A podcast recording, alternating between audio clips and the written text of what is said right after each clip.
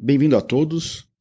No episódio de hoje nós vamos discutir sobre hidratação e como que a gente faz para saber se o nosso corpo está recebendo a quantidade certa de líquidos ou não.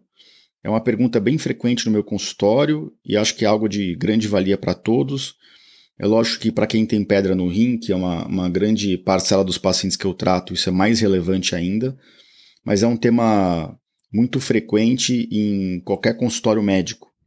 Tá ok? Eu queria já de antemão agradecer a, a Isabela e a Valéria pelas perguntas que elas mandaram. Eu juntei aqui as duas perguntas porque elas são intimamente relacionadas e uh, a gente vai para a música de introdução, para as perguntas e direto para o episódio na íntegra. Eu espero que vocês saiam do, do episódio de hoje bem informados e que traga valor para vocês. Tá ok? Grande abraço, sejam bem-vindos e espero que vocês aproveitem.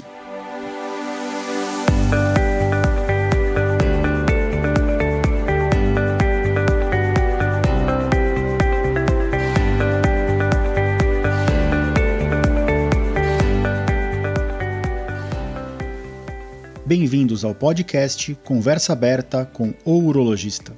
Meu nome é Giovanni Marchini, sou médico urologista formado pela Faculdade de Medicina da USP e serei o anfitrião desse show.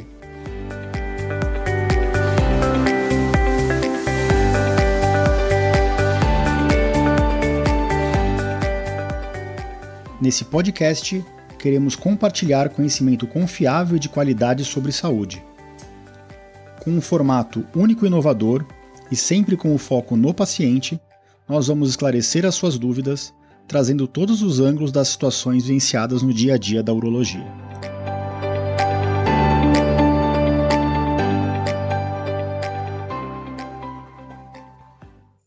Doutor. Meu nome é Valéria e eu gostaria de saber sobre a quantidade de água que devemos tomar no tempo frio ou no tempo quente, já que no tempo frio a gente tende a beber menos água do que no calor. Em média, qual a quantidade de água que uma pessoa deve ingerir por dia?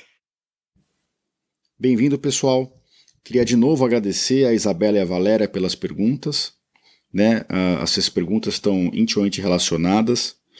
E a grande questão é como é que a gente faz para saber se a gente está com o nosso corpo bem hidratado? Que parâmetro que a gente tem que olhar?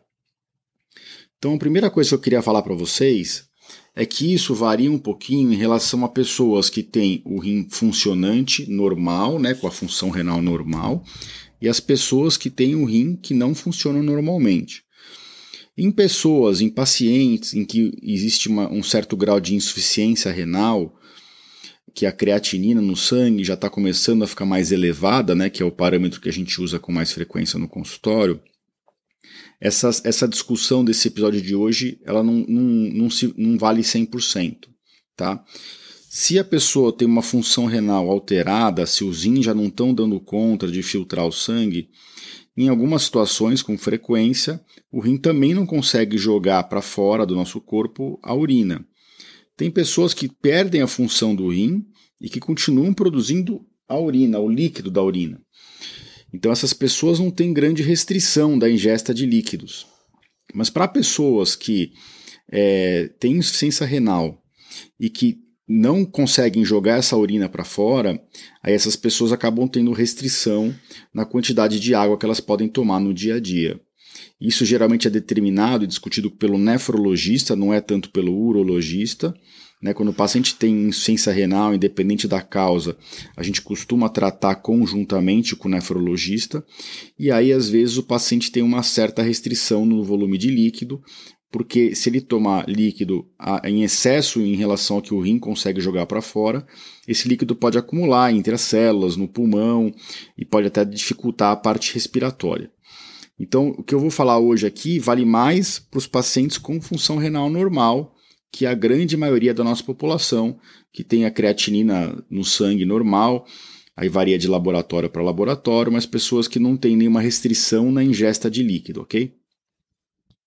Então, para pessoas que têm a função renal normal, que realmente é a grande maioria da nossa população, quanto que essa pessoa tem que tomar por dia de líquido para ficar bem hidratada? Isso é uma pergunta muito frequente no consultório. E a verdade que eu sempre falo com meus pacientes é que a gente não tem uma resposta padrão. Não existe um número mágico de ingesta hídrica para a população em geral que vai garantir que aquela pessoa fique hidratada. E por que que não tem esse número mágico? Né? Isso é uma, é uma confusão que muita gente faz. Fala, ah, me recomendaram tomar 2 litros de líquido por dia, principalmente água, ou 2 litros e meio. Isso é o suficiente? Então eu vou dar, eu vou fazer, dar uma explicação rápida para vocês aqui. Lembrem-se, não existe uma conexão direta do nosso trato digestivo com o nosso rim tá? Isso confunde um pouco porque às vezes logo depois que a gente toma água ou toma líquido, a gente tem vontade de fazer xixi. Mas na verdade isso é um reflexo nosso do nosso da parte do trato intestinal com o nosso trato urinário, em que logo depois que a gente toma líquido, às vezes a nossa bexiga acaba contraindo. Mas não é porque existe uma conexão direta, e sim por um reflexo neurológico mesmo. Então, qual que é o caminho que a água faz, né? Quando a gente toma líquido, o líquido passa por todo o trato digestivo, então passa pela nossa boca, o nosso esôfago, chega no estômago, vai para o intestino fino e finalmente chega no intestino grosso. É no intestino grosso que a água é, na sua grande maioria, absorvida por nosso sangue. No intestino, muita da, nossa, da água que a gente tomou já fica para as fezes, senão as nossas fezes seriam como pedra, né? seriam totalmente endurecidas. E existem situações que isso acontece, né? Quando a gente está desidratado, o intestino fica muito ressecado.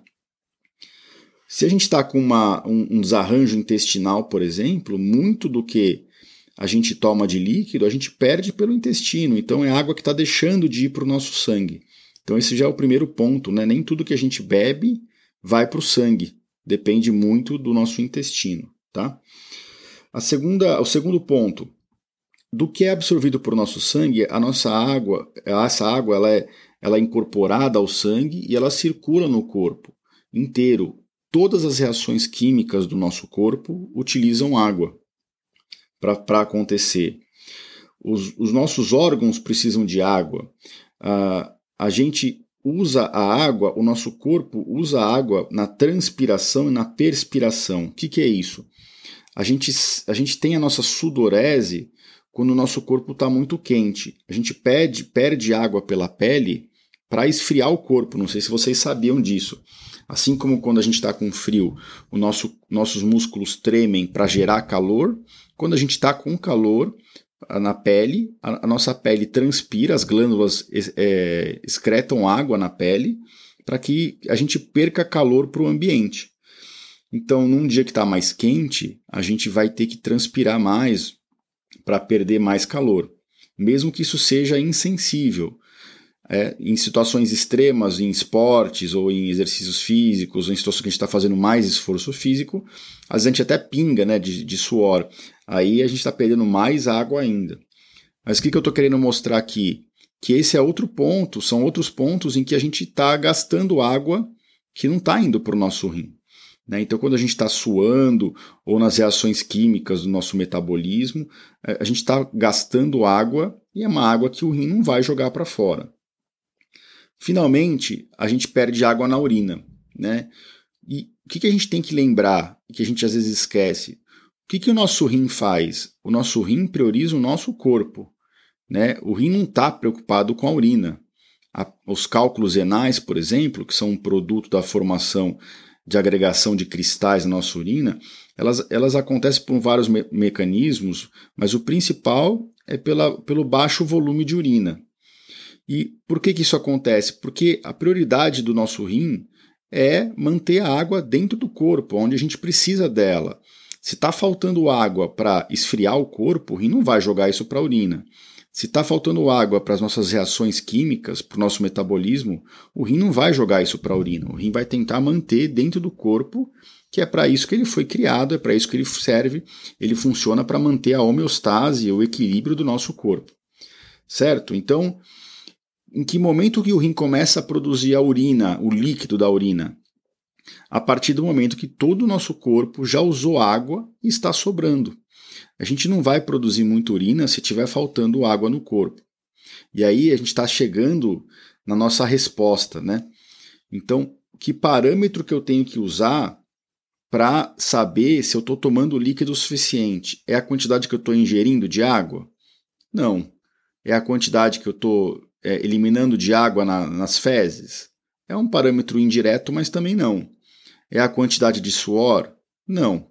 O que eu tenho que olhar é a quantidade e cor da minha urina. Então eu vou dar um exemplo mais extremo aqui, mas que reflete muito o nosso dia a dia e é o exemplo que eu sempre dou para os meus pacientes. Eu vou dar dois exemplos para vocês. Em primeiro lugar, se eu falar para vocês que eu tomo 5 litros de água por dia, isso quer dizer que eu estou hidratado? Agora, depois que eu já dei essas dicas para vocês? Depende. Né? Se eu vivo num país muito quente, se eu vivo no deserto, por exemplo, em que eu perco só no meu suor por dia 5 litros para esfriar o meu corpo, isso acontece de verdade, tá, gente? Não é um exagero nesses locais. Eu tomar 5 litros de água, se eu perco 5 litros no suor, não está adequado. Eu estou tomando líquido insuficiente para manter o meu corpo hidratado. Existem situações em que a gente perde água no calor é, que não são em países com clima tão extremo. Mas, por exemplo, pessoas que trabalham em ambientes muito quentes, em, como por exemplo em, em mineradoras ou em cozinhas industriais. Essas pessoas estão o dia inteiro numa temperatura muito elevada. Isso gera maior perda de calor e essa pessoa, se ela não se cuidar muito bem em termos de hidratação, ela desidrata o corpo dela, porque ela está o tempo inteiro produzindo suor para esfriar o corpo. Outra situação extrema que eu tenho bastante paciente no consultório são os atletas. Não os atletas comuns como eu, vocês, mas os atletas de alto rendimento. Aquelas pessoas que duas ou três ou quatro vezes por semana fazem treinos extenuantes. Né? Então a pessoa tem uma vida normal de trabalho, ela se hidrata bem, mas naquele momento do treino ela faz bicicleta por é, quatro horas ela faz uma, um, um triatlon por 3, 4 horas, ou então ela faz corrida por uma hora. Esse, essas pessoas, esses atletas, mas essa regra vale para os atletas comuns também, a gente tem que tomar muito cuidado no momento do exercício para não desidratar. Porque senão a gente fica a semana inteira hidratado e aí no momento do exercício a gente está é, comprometendo muito o funcionamento do nosso corpo e do nosso rim. Então o rim está produzindo bastante urina o tempo inteiro. Quando chega no momento do exercício, a gente começa a gastar muito líquido para as contrações musculares, muito líquido para o metabolismo que está bem acelerado, muito líquido para produzir suor para a gente é, esfriar a nossa pele, o nosso corpo, né, resfriar o corpo. Ou seja, o rim está lá, uma uva passa. Então, dentro do rim, a, na, na via urinária, é, existe uma concentração extrema da urina isso favorece muito, por exemplo, a formação de cálculos renais. Então não adianta a gente ter uma vida saudável o tempo inteiro, mas no momento do exercício, que é uma coisa que é para ser ótima para a gente, a gente esquecer de se hidratar. Então a mensagem que fica é: se você faz bastante exercício, não se esqueça que durante esse exercício e após esse exercício, você tem que aumentar bastante a sua hidratação. Ok? Então, voltando para a pergunta né, da Valéria, quando que eu tenho que tomar mais água? No calor ou no frio? Na verdade, lembra, no frio, quando a gente está num clima mais frio, a gente vai perder menos água no suor, bem menos. Mesmo que não pareça tanto menos, tá? Às vezes a gente vai perder menos água no intestino. Em contrapartida, o nosso metabolismo pode estar um pouquinho mais acelerado para produzir calor internamente no corpo. Mas em geral, no, no, no equilíbrio geral, a gente está perdendo menos líquido e com, com esse balanço, o rim está chegando mais água no rim. E ele tem uma liberdade maior para jogar essa água para fora. Por isso que a gente tem essa impressão que no, no frio a gente urina muito. Né? Porque mesmo tomando, às vezes, menos líquido do que a gente está acostumado a tomar no calor, a gente acaba produzindo mais urina. Tá? E no calor, é, em geral, é o contrário. A gente tem, às vezes, mais sede, a gente perde mais líquido no intestino na, e na, no suor e acaba, acaba sobrando menos água para o rim. E com isso a gente, a gente acaba tendo que tomar mais líquido para ficar hidratado. Voltando então à pergunta da Isabela. Qual que é o, o, o número ideal né, de, de ingesta hídrica por dia? Aí eu vou dar um exemplo aqui também que eu sempre dou para os meus, meus pacientes. Se a gente for em algum hospital um, e for numa unidade de terapia intensiva, onde estão os pacientes graves e são pacientes que, são, que estão o tempo inteiro monitorizados é, em relação à frequência cardíaca, à pressão arterial, em relação à hidratação, sinais vitais, né? E a gente, a gente perguntar para o médico que está cuidando daquele paciente se o paciente está tá sendo bem hidratado, adivinhem qual que é o parâmetro que ele vai dar para a gente. Vocês acham que ele vai falar, olha, ele está transpirando muito? Não. Ele vai falar, olha, ele está com o intestino muito solto. Ele pode até falar isso para a gente, mas não é isso que ele vai usar de parâmetro de hidratação. Ele pode até falar também quanto que o paciente está é, recebendo de líquido, tanto por via oral, se ele tiver acordado, né, ou por sonda, às vezes nasointeral, ou, ou então por via intravenosa nos, nos, nas medicações e nos soros que o paciente está recebendo. Mas não é isso que o, esse médico vai provavelmente falar para a gente. O parâmetro que ele vai passar para a gente, e aqui é a mensagem maior desse episódio, é quanto esse paciente está urinando em mililitros por minuto. Por que isso? Porque esse é o grande parâmetro de hidratação num, paciente, é, claro, num paciente que tem função renal adequada, né? função renal normal. Então, lembre-se sempre disso. Se você quer saber se você está tomando água o suficiente, se você está se hidratando o suficiente, o parâmetro de hidratação nossa é o aspecto e a quantidade de urina. Isso é a mensagem principal do episódio de hoje. Tá ok? Então, se você está urinando bastante vezes, em bastante quantidade, e aquela urina mais clarinha, mais para o branco do que para o amarelo, você está provavelmente bem hidratado. Lógico, existem situações em que isso acontece que não é o que eu estou querendo dizer aqui. Então, quem usa diurético pode produzir mais urina, até acaba até desidratando o corpo se não tomar cuidado. Quando a gente está ingerindo álcool, isso gera um, um, débito urinário maior, então a urina fica mais clara. Mas lembre-se que quando acaba o efeito do álcool no corpo, geralmente o corpo jogou na urina água demais e nosso corpo em geral fica desidratado. Então eu estou falando em pessoas com função renal normal que não estão tomando nenhum diurético em excesso, que não estão fazendo uso de álcool. Ou seja, no nosso dia a dia. Né?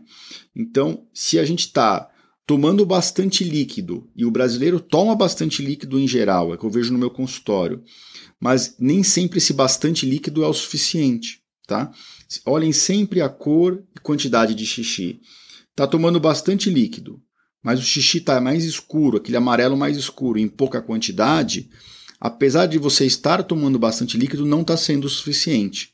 Você tem que aumentar a sua ingesta hídrica. Essa água ou esse líquido que você está tomando está indo para outro lugar. Ou está ficando no intestino, ou está ficando no seu metabolismo, ou está ficando no seu suor. Mas para o rim não está sobrando. Tá ok? Se você está tomando uma quantidade razoável de líquido e a urina está clarinha, em boa quantidade, está perfeito. Então, e, e não existe um número mágico para cada pessoa. Mesmo para a mesma pessoa, esse, essa ingesta hídrica num dia quente, num dia frio, como a gente comentou, vai variar para ser o suficiente para urinar bastante. Numa, numa situação é, em que você está fazendo esporte, você vai ter que tomar mais líquido para conseguir a mesma diurese. E especificamente aqui para quem tem cálculos renais e quem já teve, que grande parte da nossa, dos nossos ouvintes aqui já tiveram ou conhece alguém que teve, tem cálculo renal, existe um número mágico sim, mas esse número mágico não é de ingesta hídrica, é de diurese. Então a gente considera que o ideal para quem já teve pedra no rim ou aqueles cálculos de repetição é que essa pessoa urine todos os dias acima de 2 litros. Então se vocês têm que guardar um número na cabeça é esse é 2 litros de urina. Não é fácil, tá, gente? Não é todo mundo que consegue urinar 2 litros de xixi por dia, é, mas é um esforço que vale a pena, porque não só você vai estar protegendo a sua saúde contra a formação de cálculos, mas quanto mais hidratado a gente fica, melhor. O nosso corpo funciona melhor, você vê que a pele melhora, o cabelo melhora, tudo que, a, que, a, que as que a gente tem de, de, de parte estética melhora, o nosso raciocínio melhora, o cérebro funciona melhor, os nossos músculos funcionam melhor, então a hidratação só tem benefícios, não tem malefícios. Tá ok? Então era isso que eu queria dizer para vocês hoje, respondendo é, a, as duas perguntas da Isabela e da Valéria. Mais uma vez, obrigado. Eu espero que vocês tenham gostado do episódio de hoje. Um episódio mais curto, mas que, que traz bastante valor, porque eu sei que é uma dúvida muito frequente é, em termos geral da nossa população, não só para quem fica doente. Tá bom? A gente se vê no próximo episódio. Queria de novo agradecer a todas as pessoas que têm mandado mensagem nas redes sociais, que têm interagido no nosso site, no nosso podcast, que têm acessado. A gente está com, com praticamente mil downloads do podcast, que é muito gratificante para mim. Quanto mais episódios, mais pessoas são atingidas e isso leva informação, as pessoas ficam mais informadas, isso traz é, valor e poder para as pessoas tomarem decisões mais embasadas e com mais tranquilidade. Esse aqui é o episódio 17. Se vocês quiserem acessar nas plataformas do, de podcast da Apple, do Spotify, do Deezer, do SoundCloud, está em todas as plataformas. E se vocês quiserem acessar direto no meu site, vai estar tá no www.ourologista.com.br barra podcast barra episódio 17. Tá ok? Mais uma vez, obrigado a todos ao apoio e a gente se vê no próximo episódio. Grande abraço a todos.